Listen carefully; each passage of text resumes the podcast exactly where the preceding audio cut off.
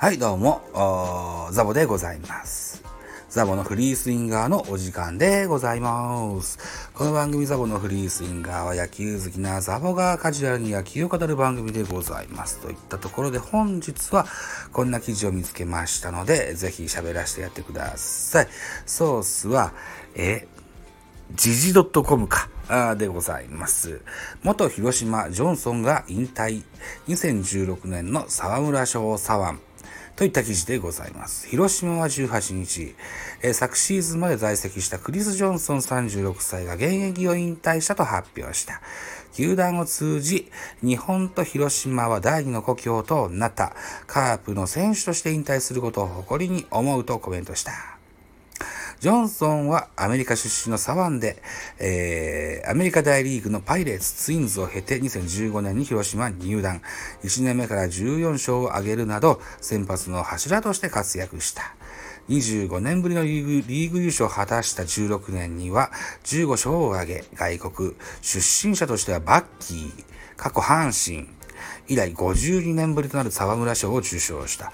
広島での6年間の通算成績は128試合に登板しまして、57勝37敗、防御率は2.76だったというふうな記事でございます。えー、っと、このぐらいの時期ですよ。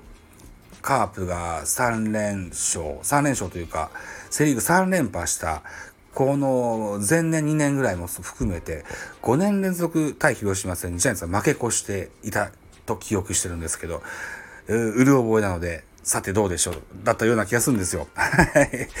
えー、その中に入ってきたジョンソン選手、えー、広島のエースでしたよ。まあ、コテンパンにやられた記憶しかないです、ジョンソン選手。長身左腕でね、落ち着いたマウンドさばきで、大変素晴らしいピッチャーだったと記憶しております。えー、っと、36歳で引退です。はい。ジョンソン選手どうもお疲れ様でした。